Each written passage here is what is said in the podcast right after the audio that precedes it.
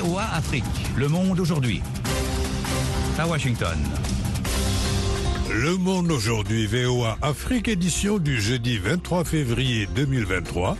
Bonjour à toutes et à tous, en direct de Washington, Idrissa Sedudia. Tout d'abord les titres.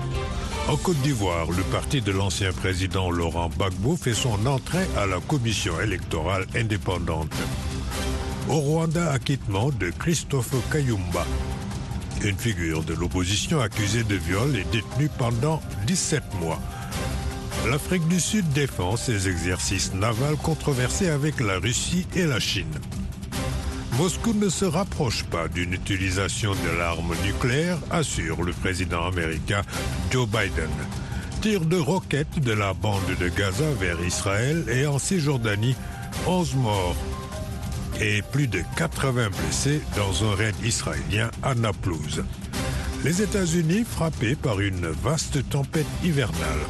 Ne manquez pas notre page sport ainsi que la Minute Éco pour l'instant, le journal. En Côte d'Ivoire, le parti de l'ancien président Laurent Gbagbo a fait son entrée au sein de la commission électorale indépendante selon un décret présidentiel. C'est un nouveau pas vers l'apaisement du climat politique avant des élections locales prévues en fin d'année. Le point avec Jean-Roger Bion. Dans ce décret rendu public hier, le président Alassane Ouattara a nommé au sein de la CEI Demba Traoré, vice-président du Parti des peuples africains Côte d'Ivoire. Le PPAC a été lancé par M. Gbagbo en octobre 2021, quelques mois après son retour au pays suite à son acquittement par la CPI. Outre la nomination de Demba Traoré, la CEI enregistre l'arrivée d'un autre nouveau membre, d'un Jules Demosthène, proposé par le RHDP, le parti au pouvoir. La commission électorale ivoirienne compte maintenant 18 membres, un représentant du président de la République, un du ministre de l'Intérieur, six de la société civile, neuf des partis politiques, dont cinq de l'opposition, et un représentant du Conseil supérieur de la magistrature. La CEI est chargée d'établir et réviser la liste électorale, organiser les élections et veiller à la stricte application du code électoral. Des élections municipales et régionales sont prévues pour octobre et novembre cette année. La présidentielle doit avoir lieu en 2025. Au Rwanda, un tribunal a libéré hier un professeur d'université et figure connue de l'opposition qui avait été détenu pendant 17 mois pour viol présumé. Christophe Kayumba avait été arrêté après les allégations faites contre lui par plusieurs personnes. Lanit Talani. Un tribunal de trois juges à Kigali l'a acquitté de toutes les accusations hier, jugeant que les preuves présentées par l'accusation sont insuffisantes. La Cour a donc déclaré le docteur Kayumba non coupable de tous les chefs d'accusation et ordonne sa libération immédiate. L'homme de 49 ans n'était pas présent pour le verdict. Christopher Kayumba, un ancien professeur de journalisme, a fondé un journal en ligne appelé les Chronicles. Il a créé aussi une organisation politique opposée au président Paul Kagame. Peu après, des allégations de viol ont fait surface sur les réseaux sociaux et il les a toujours niées. Il a été arrêté en septembre 2021 et inculpé de viol et de complicité de viol. Les procureurs avaient même requis 10 ans de prison.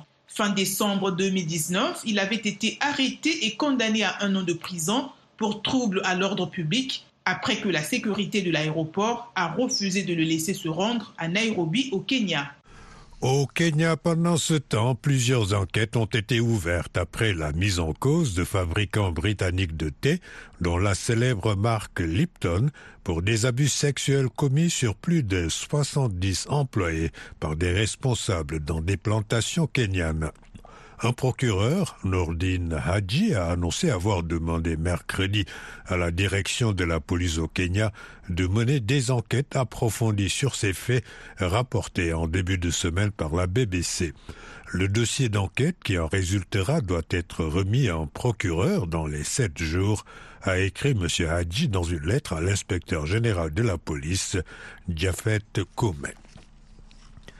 La sécheresse aiguë dans la corne de l'Afrique devrait s'aggraver cette année et menace la région d'une famine plus grave que celle qui avait tué des centaines de milliers de personnes il y a dix ans, a prévenu mercredi un programme de surveillance climatique régionale. Des prévisions de la saison des pluies prévues de mars à mai prochain montrent des baisses de précipitations et de hautes températures, déclare dans un communiqué le Centre de prévision et d'application climatique de l'IGAD, un groupement de pays est-africains. Euh, ces prévisions confirment les craintes des météorologues et des agences d'aide de voir cette sécheresse d'une durée et d'une gravité sans précédent provoquer rapidement une catastrophe humanitaire. La Corne de l'Afrique est l'une des régions les plus vulnérables au changement climatique, avec des crises de plus en plus fréquentes et intenses.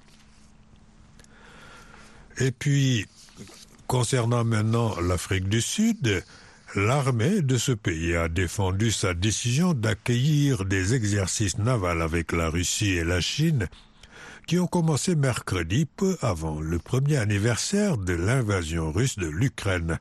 Michel Joseph.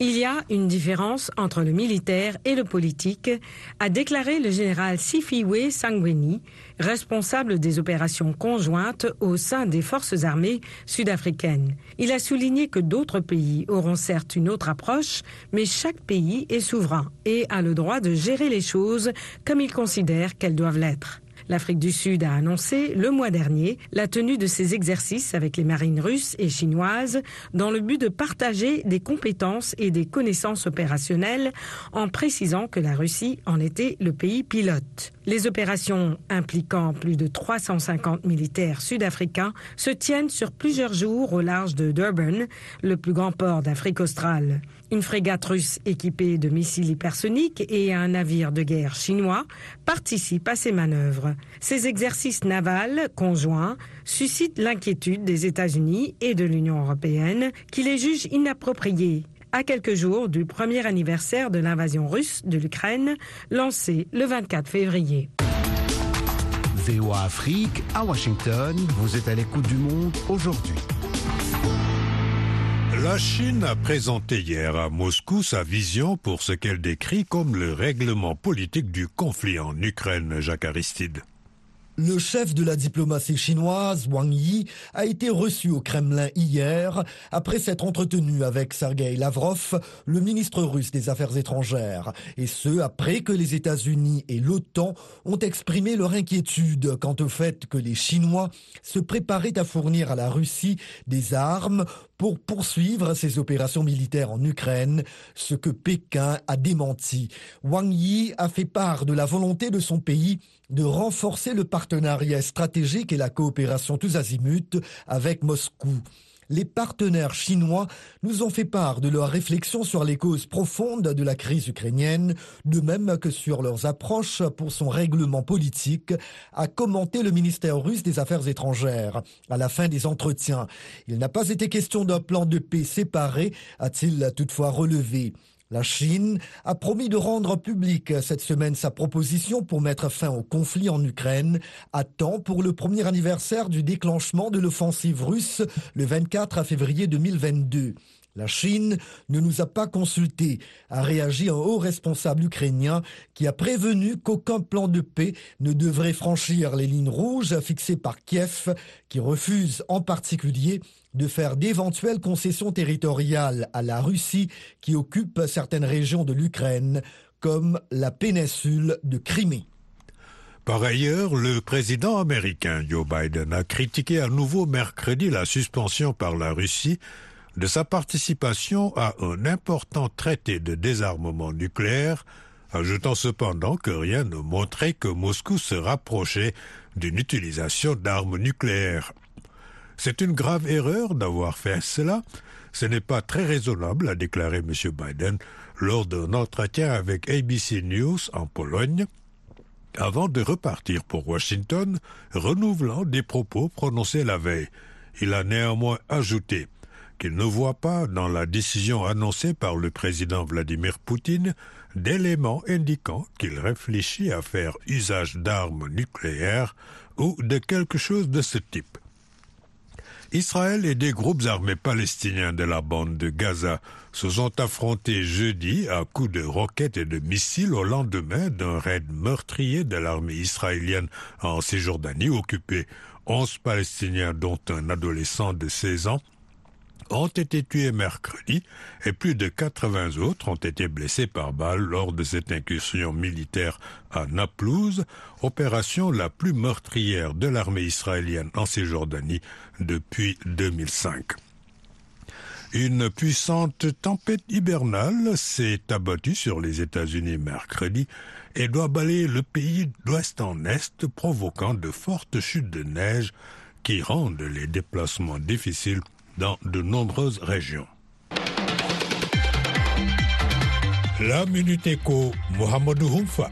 Au Cameroun, le niveau général des prix a augmenté de 6,3% en 2022 contre 2,3% l'année d'avant, représentant le taux d'inflation le plus élevé depuis 1995 selon l'Institut national de la statistique.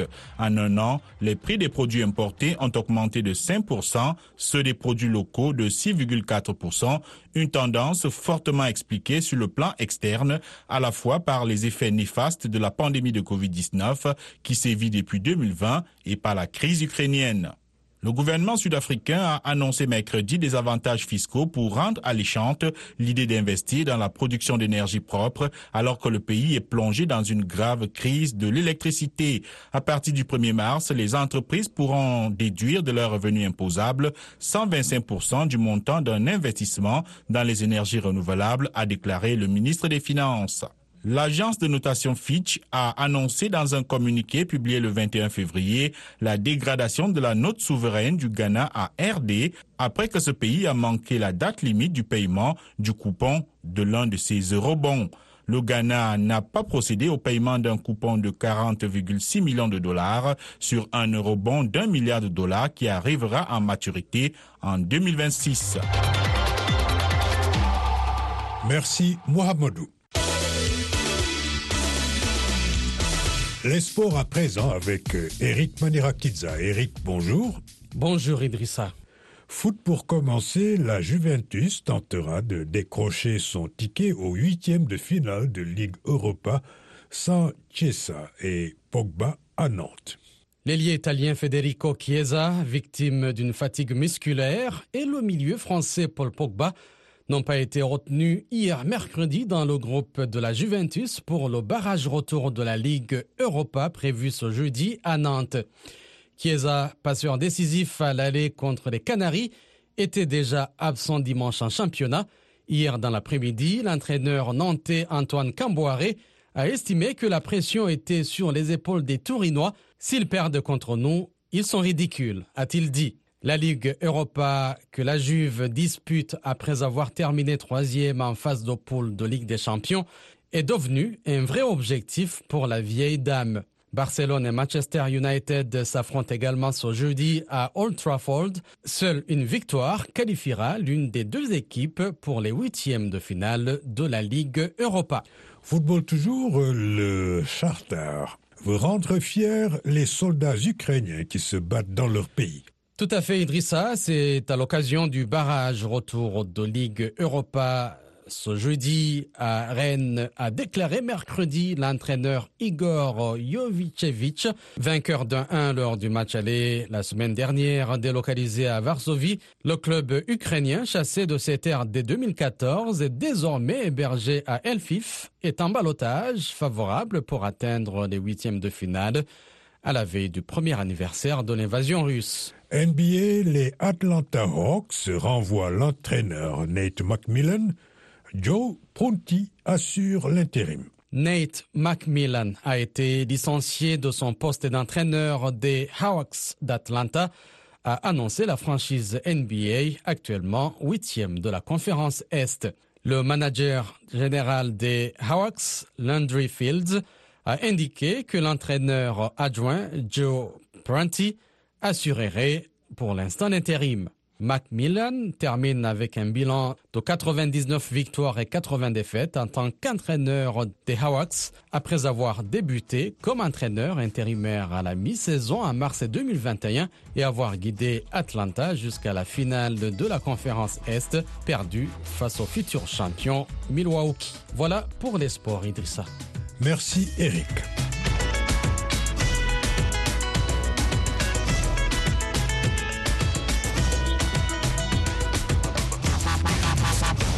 Le Monde aujourd'hui, VOA Afrique. De nouveau avec vous, Idrissa Sedoudia, nous passons maintenant à nos dossiers du jour. Jill Biden est en Afrique pour sa première visite en tant que première dame des États-Unis. Après une escale en Namibie, elle se rendra au Kenya. À son programme, des sujets comme l'autonomisation des femmes, les questions relatives aux enfants et l'insécurité alimentaire qui a ravagé certaines parties du continent. Reportage d'Anita Powell de la VOA, le récit est d'Alexandrine Olognon. Jill Biden a visité l'Afrique à cinq reprises en tant que deuxième dame, soulignant la situation critique des personnes démunies. Ici, elle s'exprime dans le plus grand camp de réfugiés du continent, à Dadaab, au Kenya. C'était en 2011. Les mères amènent leurs enfants de Somalie marchant parfois 15, 20, 25 jours et elles perdent leurs enfants en cours de route. Les enfants meurent. Alors, ce que je demande aux Américains, c'est de tendre la main et d'aider parce que la situation ici est terrible. Aujourd'hui, première dame, elle retourne au Kenya cette semaine après son passage en Namibie.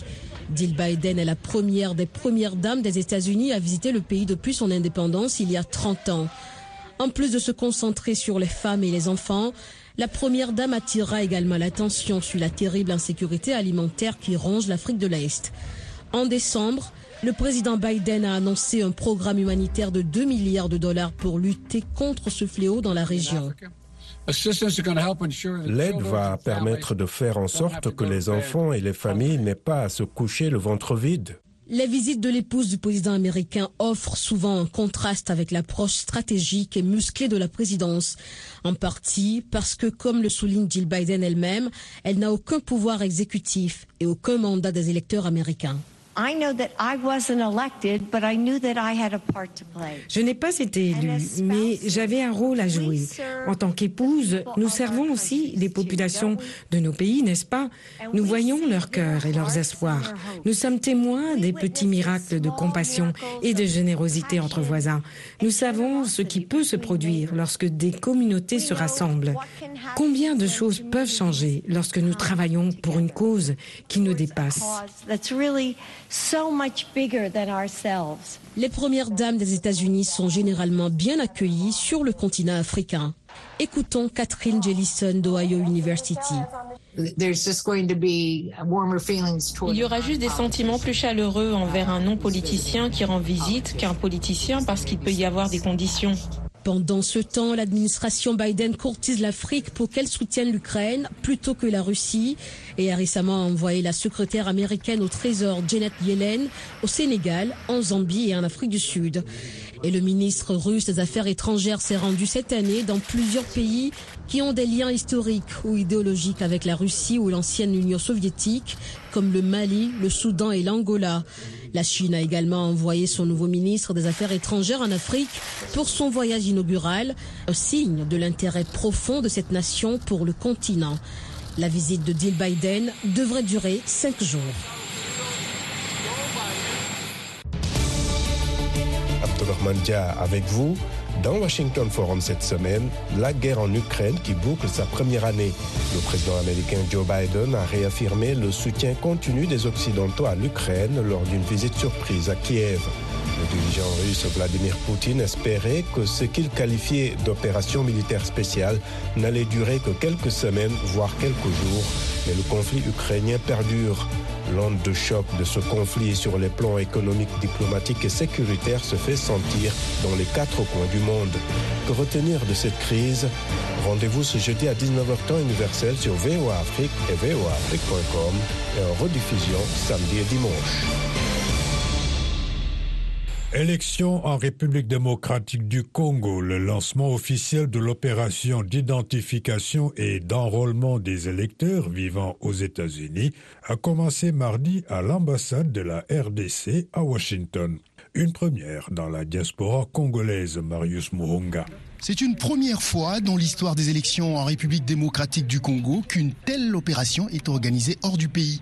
Certains Congolais de l'étranger et inscrits sur les listes vont pouvoir voter aux élections prévues en décembre de cette année. Madame Marie-Hélène Mateibo, représentante de la RDC aux États-Unis, a été la première à recevoir sa carte d'électeur Made in USA. Non, je pense que pour euh, une première tentative, euh, les choses se passent plutôt bien. Bon, les gens vont se plaindre que ça prend du temps, mais comme on vous a dit, ils ont mutualisé avec l'UNIP et après, ça permettra aussi aux Congolais d'avoir une carte d'identité. Pour faire ce test, la CENI, l'organe en charge des élections en RDC, a choisi l'Afrique du Sud, la France, la Belgique, le Canada et les États-Unis, cinq pays qui abritent beaucoup de citoyens congolais. Madame Sylvie Birembano, questeur adjoint de la CENI, a fait le déplacement à Washington, D.C., où se trouve le seul bureau pour s'enregistrer aux États-Unis.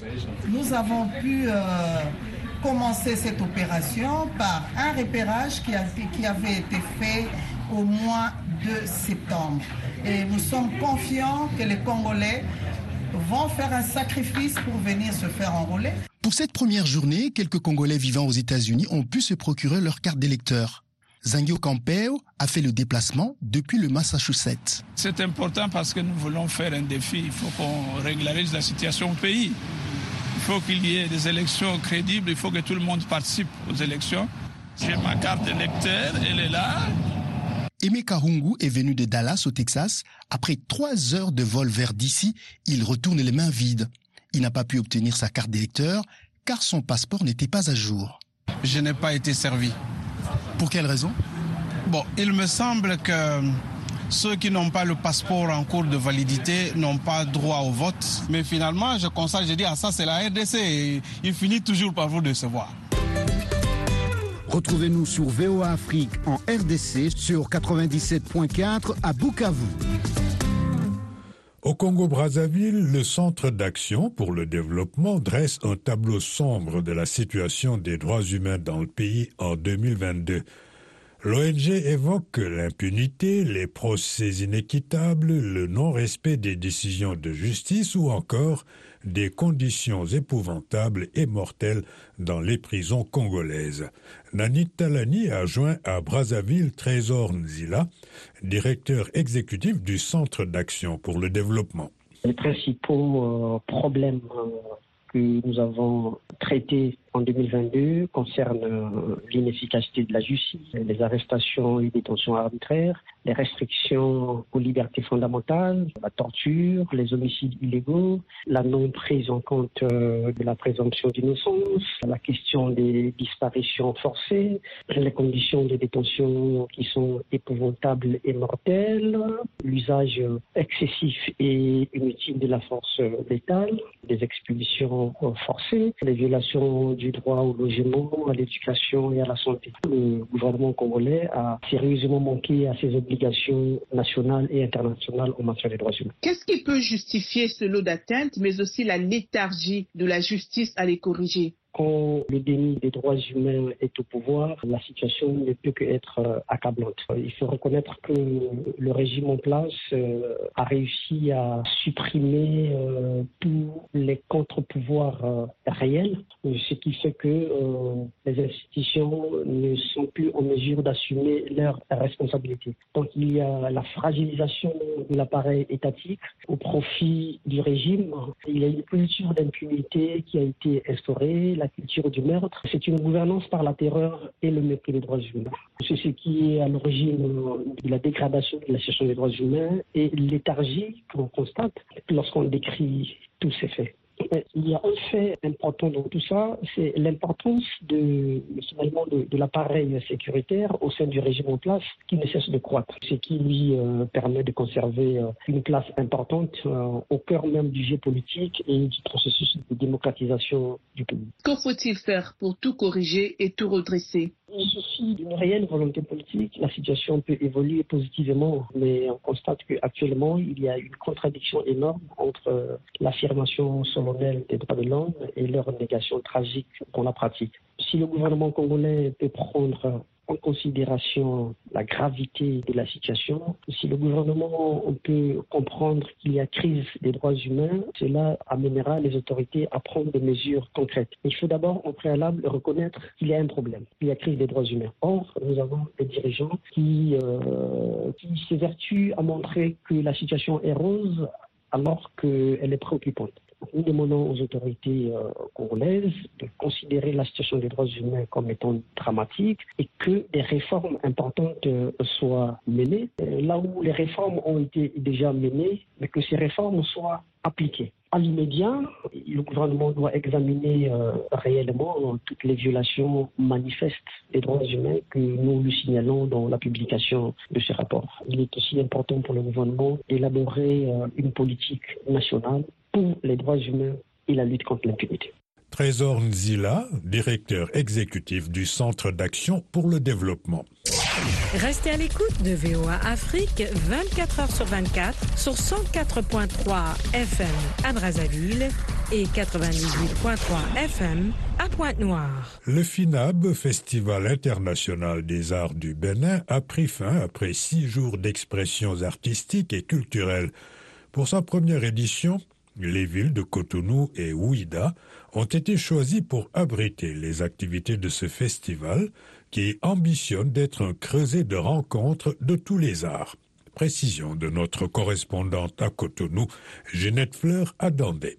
Le Bénin a abrité la première édition du Festival international des arts. C'est une initiative du groupe Empire dont le président Ulrich Adjovi estime qu'il était temps que le Bénin ait un événement culturel qui rassemble toute l'Afrique et tous les arts. Pendant six jours, plusieurs villes ont été transformées en galeries à ciel ouvert permettant aux populations de découvrir le talent des artistes plasticiens du Bénin et d'ailleurs. Invité d'honneur de cette édition, le styliste Alfadi a présenté un défilé de mode. Il en a profité pour appeler à la pérennisation de ce festival. Magnifique. Je crois que c'est une très belle histoire. C'est la première édition euh, qu'il faut continuer à le faire. Ils auraient dû se consacrer que à l'art réellement plastique. Mm-hmm. Ils ont voulu mettre la mode, ils ont voulu mettre la chanson, la musique. Je peux pas voir les prochaines éditions, mais déjà c'est une belle histoire parce que c'est une histoire que le Bénin aujourd'hui doit rentrer dans la cour des grands par rapport à l'art, par rapport à la créativité. C'est une affaire d'État, c'est une affaire d'un continent, c'est une affaire du Bénin parce que la jeunesse béninoise et africaine a besoin réellement d'être reconnue dans l'art et la créativité. Ludovic Fadaero est un artiste plasticien. Il pense pour sa part que le festival est une bonne initiative et espère qu'il ne s'éteindra pas comme ce fut le cas avec de nombreux autres festivals destinés à un avenir radieux. Au Bénin,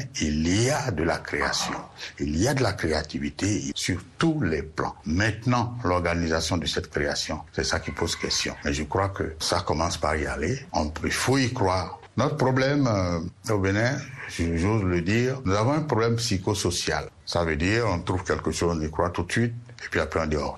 C'est-à-dire, même la chose, quelque petite qu'elle soit, il faut s'y accrocher, analyser et voir où est-ce que ça peut nous amener. De son côté, le metteur en scène Aloubindine se réjouit de vivre les débuts d'un événement culturel dont la renommée sera semblable à celle des plus grands festivals. Ma joie est que ce festival puisse rester longtemps et que ça puisse euh, remplacer tout ce qu'on a perdu. Parce qu'il est temps qu'il y ait un événement qui rassemble tous les arts et célèbre vraiment les arts et la créativité chez nous. À chaque édition, les projecteurs seront braqués sur un pays africain dans sa dimension artistique, culturelle et touristique. Cette année, c'est le Maroc qui a eu droit à ce coup de publicité. L'idée est de renforcer les relations entre le Bénin et le pays mis en avant. Pour Alfadi, le Bénin est dans un dynamisme qui doit embraser toute l'Afrique. Ces œuvres qui sont revenues au Bénin, qui sont aujourd'hui exposées au Maroc, une manière de montrer que le président